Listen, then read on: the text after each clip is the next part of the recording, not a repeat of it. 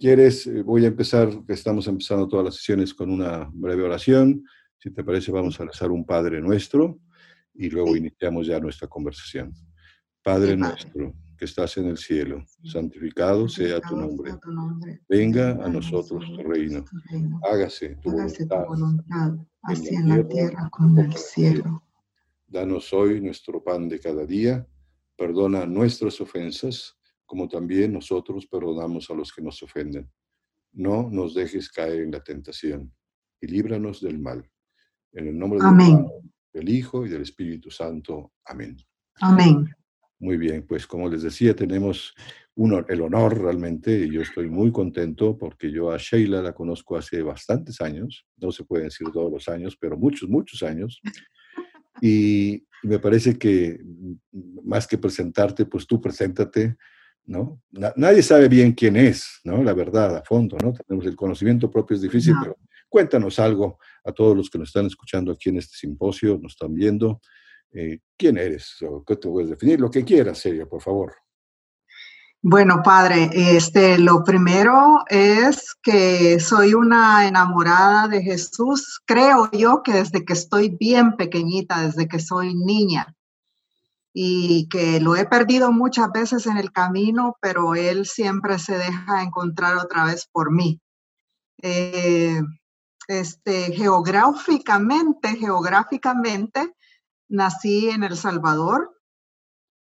Eh, soy una niña que me considero una niña producto de la violencia, de la guerra. Por eso es que creo que la misericordia de Dios, hay heridas que solamente pueden ser sanadas por, por la gracia de Dios y la vida con Él. Y luego de, de haberme desarrollado en mi país un poquito profesionalmente, como una persona que estaba en un mundo bien superficial, como era el modelaje profesional.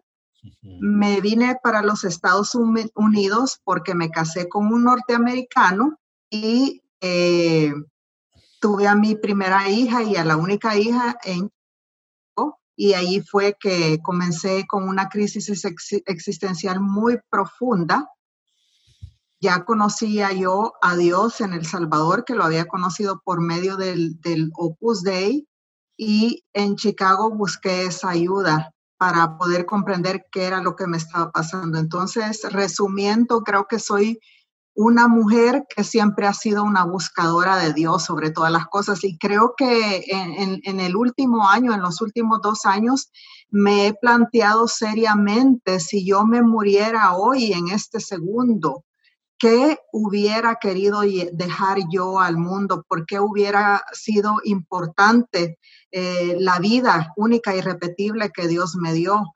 ¿Y qué estoy haciendo que, ya no quiero hacer? Entonces, eh, creo que resumo que lo que quiero dejar al mundo es el mensaje de que yo hablé de Jesús como único, irrepetible e irreparable Salvador y que desde el cielo tal vez algún día voy a seguir ayudándolos a todos también, como así Él me ayudó a mí.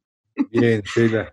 ¿Cómo empezó realmente, digamos, ese, digo, todos los días cambiamos y todo, pero hay como unos momentos muy claves en la vida que son como conversiones, ¿no?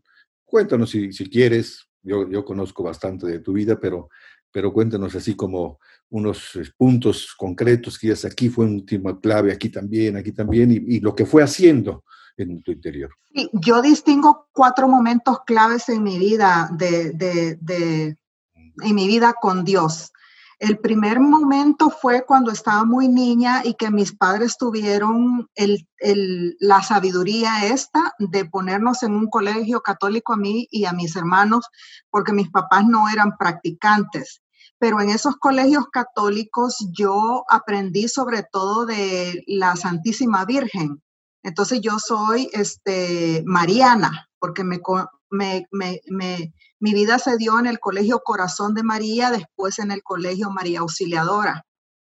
Y allí creo que es, e, ese encuentro de niña que yo tuve con la Virgen y que nos vistieron como, las, como Santa María para hacer nuestra primera comunión, porque nosotros no nos vestimos con trajes así frondosos como se, acostumbra, el colegio donde yo estudié era muy, muy, muy mariano. Entonces, eh, nuestros vestidos eran como los de la Santísima Virgen.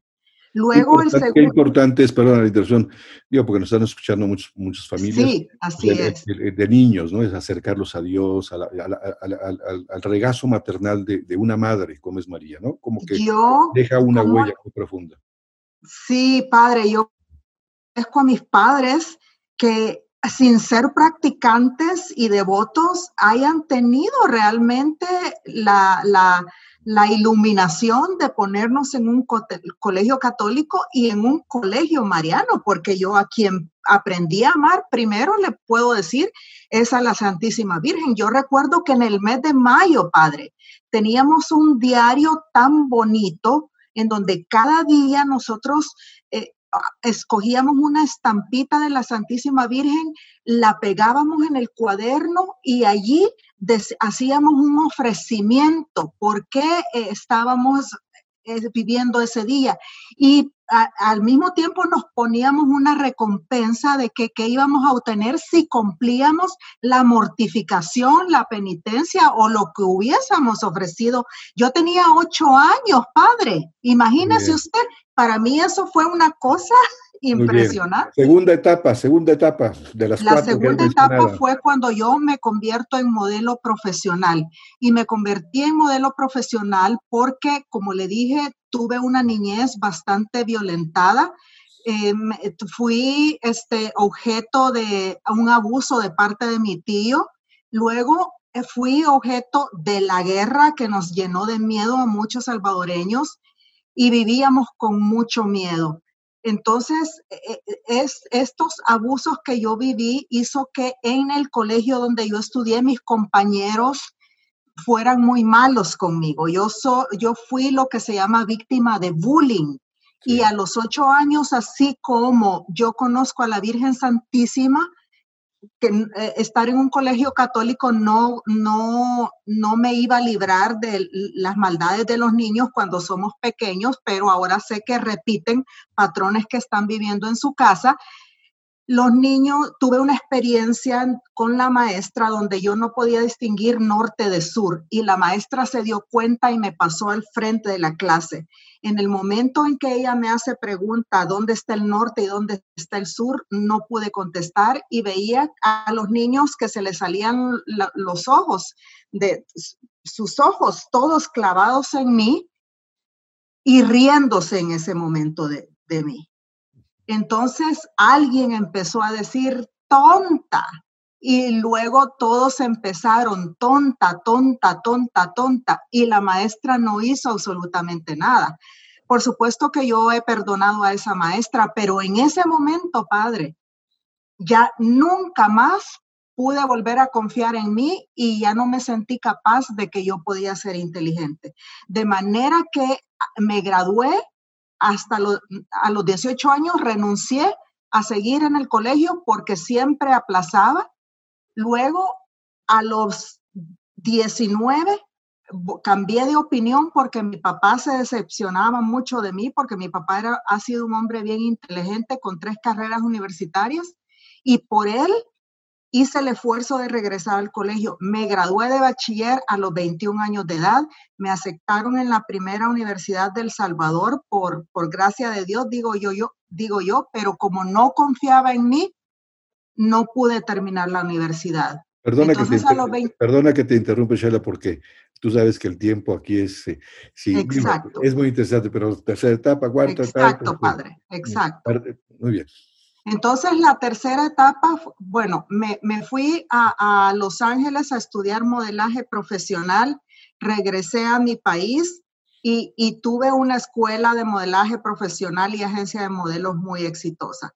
Pero allí fue donde yo me encontré completamente vacía y donde tengo mi primera conversión, ¿verdad? En eso estaba cuando yo conozco al que fue mi esposo hoy, tengo que decir que tenía 29 años. Entonces, en, a esa edad me caso con Charles y me muevo para la ciudad de Chicago. Y es donde entré en esta crisis existencial tan profunda que me llevó a buscar recursos en internet para yo comprender qué era lo que me estaba pasando. Estaba muy tierna en la vida con Dios. Cuando me encuentro con este portal católico, encuentra.com. Y entonces yo ahí me doy cuenta que no había nada, nada de artículos para la mujer. Y así fue como yo escribí, propuse. Le quiero decir que este, eh, eh, su apellido era Colorado. Yo empecé, eh, fue difícil. nos ayudaba él.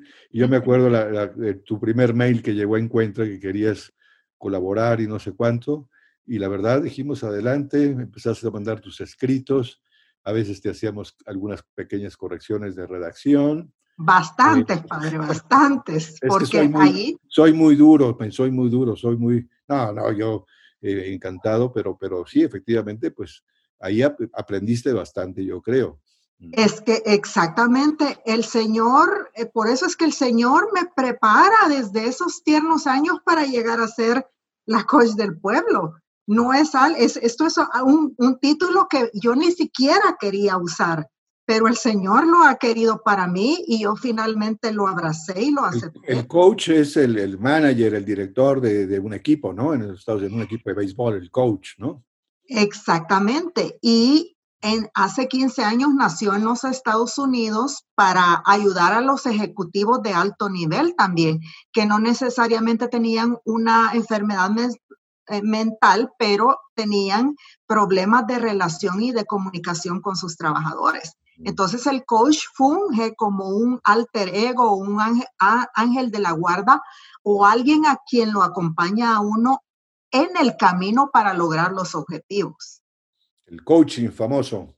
Sí, padre, así es. Así Entonces, bueno, pues me acuerdo eso, tus, tus textos que llegaban a encuentro.com eh, y con mucho, mucha alegría, ¿no? Pero no teníamos ni idea quién era esta salvadoreña de un hombre peculiar que es Sheila Morataga, ¿no? Este, pero tus artículos empezaron a tener un éxito tremendo, se creó toda una sección de mujer que es fundamental, ahorita al final nos vas a hablar también de este tema, de del tema de mujer, pero esa fue tu tercera etapa y luego nos conocimos personalmente, ¿te acuerdas? Exactamente que fue otra, eh, que ahí comienza la cuarta y última, creo que fue.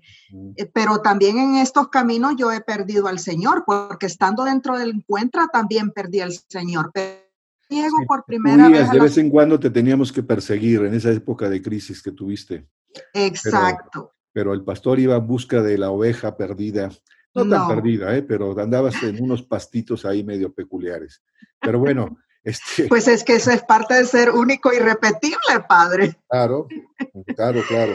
Pero a ver, entonces, este, hiciste un viaje a la Ciudad de México. Sí, y yo no comprendía mucho el amor de los mexicanos a Santa María de Guadalupe, porque como yo me crié con María Auxiliadora, no entendía ni, ni cuando la veía no resonaba conmigo por el color de la piel también, que era morena. Sin embargo, Dios me había mandado a los Estados Unidos a trabajar con mexicanos 100%, porque en Chicago la villita es completamente de mexicanos. Y luego me manda a, Austin y solo con mexicanos y ahí fue cuando yo conozco cómo era el hombre mexicano también, este, porque me especialicé para, para ayudar a matrimonios. Pues cuando llego al santuario de Guadalupe, y yo misma recuerdo que no entendía por qué la gente iba de rodillas, caminando de rodillas a, ver a, a, Santa María. Y me parecía algo muy exagerado.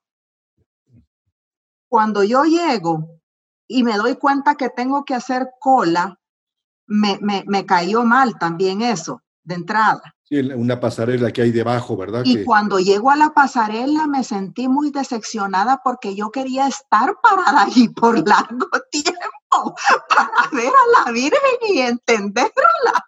Entonces, en el momento que yo digo, bueno, ni modo, y voy pasando por esa pasarela, yo no le puedo decir qué fue lo que ocurrió en mi corazón y, en todo mi cuerpo en ese momento porque literalmente la Virgen me miró con el amor más tierno y femenino y profundo que yo jamás he sentido en mi vida. y, y, sentí literalmente que estaba frente a una persona. Y en ese momento creo que toda, toda mi, entraña se removió y a partir de ese momento yo comprendí la identidad mexicana y sobre todo, Padre, comprendí por qué la Santísima Virgen escogió a un eh, campesino tan, tan, tan humilde como, como Juan Diego. Y, y, ahí fue que eh, fueron otros movimientos internos de mi corazón y es cuando yo realmente creo que rescato esa devoción a la Virgen que tenía de niña y que me ha seguido hasta el día de hoy. Creo que las mujeres es importantísimo es importantísimo, urgente.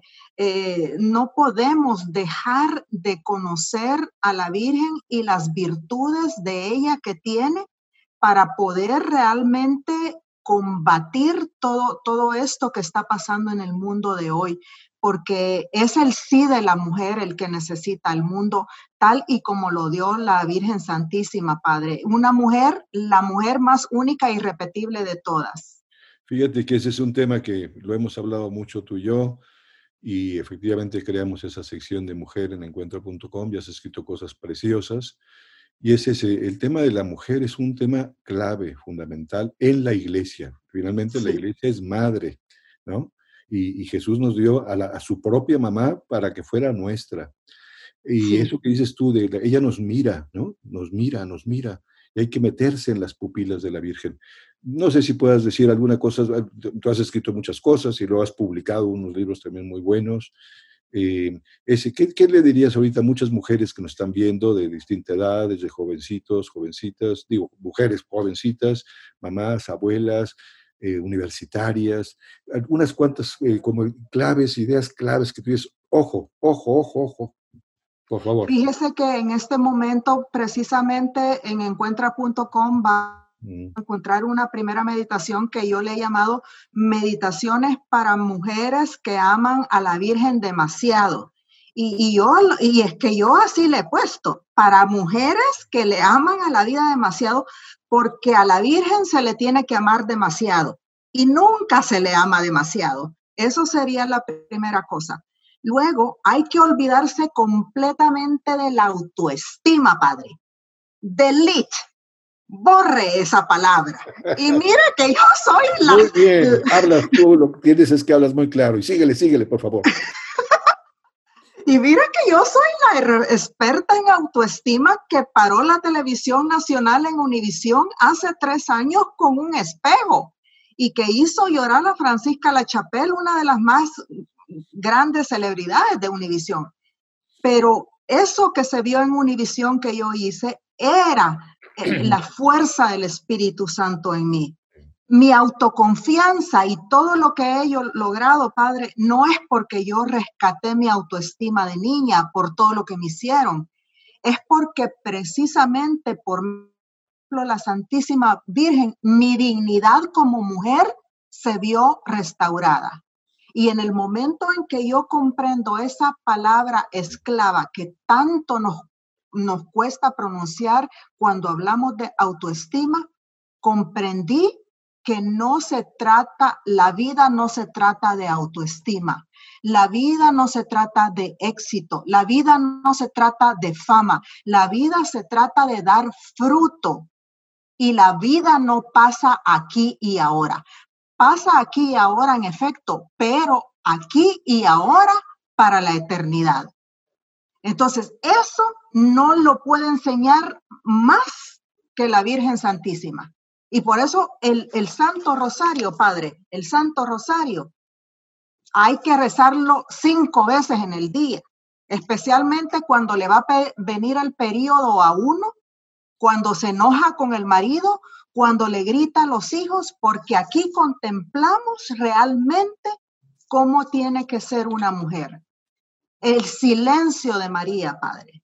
Eh, eh, eh, callar. Y entonces aquí no cabe, si usted, si usted se fija bien, Padre, es someter la inteligencia al corazón. Aquí no cabe, por eso la palabra autoestima. Bien, fíjate que aquí hay un tema que creo que lo has tratado y lo hemos hablado, Eh, no se trata de que la mujer sea sumisa y con la cabeza agachada, sino realmente el tema de fondo es lograr que la mujer vea la dignidad y digamos la esencia de la mujer no es la maternidad, porque muchas mujeres pues o no han tenido hijos o no los han podido tener o se han entregado a Dios por entero.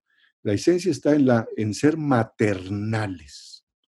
Exactamente. Ese es un tema que si lo entiende una mujer, entonces viene la sonrisa, el sacrificio, el silencio, que es nuestra Madre María, es la maternalidad, maternalidad. Exactamente, porque e, e, es el cuidado de la criatura, es el cuidado del ser humano, e, es eh, la maternidad, yo la veo como esa ternura, esa exquisitez de gracia, porque se la dio a la más llena de gracia, que hace extensiva por pura misericordia del Señor hacia todo lo que es eh, eh, lo femenino, Padre. Perdona que te interrumpa, tú que estás siempre en los medios y en todos lados, sabes que pues hay que cortar muchas veces. Vamos a aterrizar si quieres, porque se nos va el tiempo. Eh, vienen otras intervenciones, otras conferencias. una pregunta, dos preguntas te hago. La primera es, ¿cómo ves la iglesia después del coronavirus de esta temporada y alguna reflexión ya final que nos hagas. Pero esto, ¿cómo la ves? ¿Qué sueñas? ¿Qué imaginas? Sí, mire, yo eh, creo que esto está representando una gran lluvia para hacer surgir una, una nueva primavera dentro de nuestra iglesia porque muchas, muchas personas que estaban alejadas de Dios eh, se han buscado otra vez a la iglesia, porque nos hemos dado cuenta de, que la Eucaristía lo es todo y que no es lo mismo recibir el cuerpo de nuestro Señor por televisión a, personalmente. Imagínense para aquellos que somos de, eh, de, misa diaria lo agobiante que puede, que puede estar siendo eso. Entonces, y para los de la misa de domingo también. Pero creo que es una cosa que nos va a quedar a todos, es que nunca más vamos a, volver a faltar a una este, misa dominical y que si podemos, podemos perfectamente hacernos de misa diaria también. Eh, yo quisiera terminar, padre, con un manifiesto que yo escribí en este libro que se llama Yo soy único y repetible y que es tienes todo este tema, tú tienes una serie de cosas fabulosas que la gente tiene que buscarlas porque realmente es maravilloso. Y este es un milagro de San José, porque yo, sé que la editora me vio en la televisión haciendo e, esta terapia del espejo y allí lo pueden buscar. La coach del pueblo hace llorar a, Francisca La Chapelle y ahí les va a salir, eh, y, y Univisión fue la que me llamó así también, y ahí les va a salir. Pero cuando yo, antes de reunirme con la editora rápidamente, yo pasé a la Catedral de San Patricio y le pedí a San José que me acompañara, porque para mí San José es mi Padre y Señor. Así es que esto, eh, que es un milagro de San José, este libro. Y le voy a, leer mi manifiesto, soy único y repetible. ¿Puedo? Sí, ándale, porque nos da mucho gusto. 60 segundos. Muy bien. Yo soy el único ser de la creación que puede pronunciar yo soy. Yo soy un espíritu único e irrepetible en la tierra. A mí me pertenecen las cualidades del ser de seres, el amor, la voluntad y la inteligencia, el bien, la bondad y la belleza. Yo puedo amar, elegir, crear, transformar y expresar aquella existencia que mi corazón desee. A mí me pertenece la tierra, a mí me pertenece el cielo. Mía es la vía, la vida y mía la responsabilidad como espíritu libre en un cuerpo y personalidad irrepetibles. Yo, me, yo vivo, me muevo y brillo más intensamente que las estrellas. Soy el gran amor de Dios. Y un hijo de este gran creador. Yo soy el sueño de Dios qué suerte he tenido de nacer y de llamarme Sheila Morataya, un yo nacido para ser único e irrepetible. Muy bien, y así somos todos, somos únicos, irrepetibles, y Dios pues está pendiente de nosotros y yo creo que sonreirá muchas veces con nuestros esfuerzos, con nuestras luchas, a veces nos alejamos, a veces nos acercamos. Eh, Sheila es un ejemplo de muchísimos que hay en el mundo y bueno, pues eh, es la coach del pueblo, ¿no? Yo tengo el orgullo de que es también mi coach, es mi coach. Este, Aplauso redondo, padre. No, Sheila, Sheila. Un privilegio. No, pero bueno, la gente te puede buscar, te puede ver. Eh, todos los días eh, se escucha tu voz en Relevant. ¿Dónde se escucha tu voz? Ah, sí, padre, gracias. En Relevant Radio en español. ¿Qué es, ¿Qué es, Relevant Radio? La gente quizá no lo conoce en, en, en, muchas partes de América Latina. Relevant Radio es un, gran es radio católica que tiene 20 años de existencia en los Estados Unidos y a, la que Dios me ha llamado para ayudar en la expansión de de la primera radio en español, o sea, Relevant Radio en español. Y estoy al frente como productora ejecutiva del primer programa de la radio que se llama Relevant Radio en vivo con John Morales. Allí soy la coach del pueblo para el programa, hago el santo del día y también estoy haciendo el minuto de María. Y tenemos a, a personas tan maravillosas como usted, Padre, este hay otras más maravillosas, ¿eh? no, pero así invitas a mucha gente muy interesante, ¿no? Sí, está pues Marta Fernández, eh, Zair del Toro, bien aquí en esta conferencia, el padre Borre, Borre que se llama. Eh, bueno, muchas de las personalidades que están ahora en el Congreso están, eh, mm. nos ayudan en Releva Radio. yo lo que quiero que la gente le crea a Dios, Padre, confíe en Dios, porque no es uno el que hace las cosas, es el Espíritu Santo, pero para eso hay que orar mucho, hay que convertirse realmente en, en esos imitadores de Cristo que de madrugada se levantaba y hablaba, Padre. Bueno, Sheila, pues te agradecemos muchísimo tu, lo que has querido contar, que es maravilloso. Lo que me ha dejado, Padre. Pues sí, no, no, no te dejaba mucho porque eres un, eres la del pueblo, pero eres, eres peligrosa. Sí, padre, lo reconozco. Maravillosamente peligrosa porque hablas con mucha claridad, con mucha sencillez, vas al fondo. Y todo el tema de la mujer es un tema que vale la pena muchísimo eh, porque hay tantos estereotipos de vida, de cosas que pues echan a perder a la mujer, de alguna manera pues este, destruyes la familia y, pues estudias la iglesia, la presencia de, la, de, la, mujer en la iglesia es fundamental, ¿no? Así es. Es que no soy sacerdotisa, yo me preguntan a veces alumnos y gentes, ¿por qué no hay sacerdotisas? Yo les digo, pues no lo sé. Cuando yo llegue al cielo es una de las muchas preguntas que le tengo que hacer a nuestro Señor Jesucristo. Pero digo, se me ocurre pensar que no hay sacerdotisas porque Jesucristo quiere muchísimo a la mujer. Lo que pasa, porque eh, nosotros los sacerdotes escuchamos todos los días tantas cosas tremendas. La mujer es, tan, es, joyería fina, es joyería fina. ¿Y para qué le damos una molestia de que estar pensando o no olvidando? Y porque las quiere muchísimo, ¿no? Pero bueno, ya llegará al cielo, igual Dios me da dos cachetadas diciendo, no andes tratando de interpretar mi voluntad. Mire, yo creo que esa es la gran diferencia que hace, porque una mujer que tiene una relación y amistad directa con la Virgen Santísima no va a hacer esas preguntas, porque va a conocer en profundidad su, esencia, Padre. yo, por lo menos eh, esa, eso es, esa es mi experiencia personal. Muy bien. Bueno, pues dirígenos una oración para terminar, Sheila, por favor.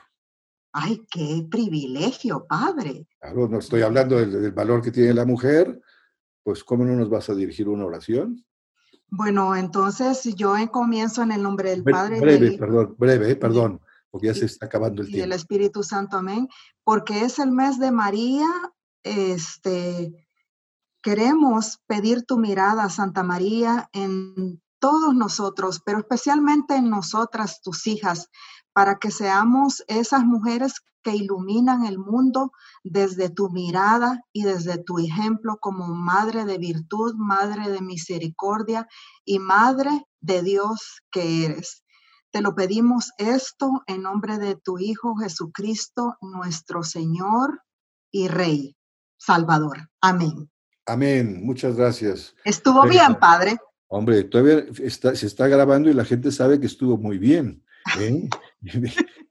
pero, pero te lo agradezco mucho. Yo creo que vamos a, continuar con las otras sesiones de este espacio virtual y ahí estará tu participación y les agradecemos mucho a todos los que, miles de gentes, es más, tenemos una serie de problemas técnicos porque hay una entrada abrumadora y por lo pronto les pedimos disculpas a todos los que por algún motivo han tenido un problema, pero no se ha perdido nada. Muchas cosas están pregrabadas y de tal manera que todos podrán acceder a cada una de las participaciones. Que Dios los bendiga y nos seguiremos viendo en este simposio. Gracias.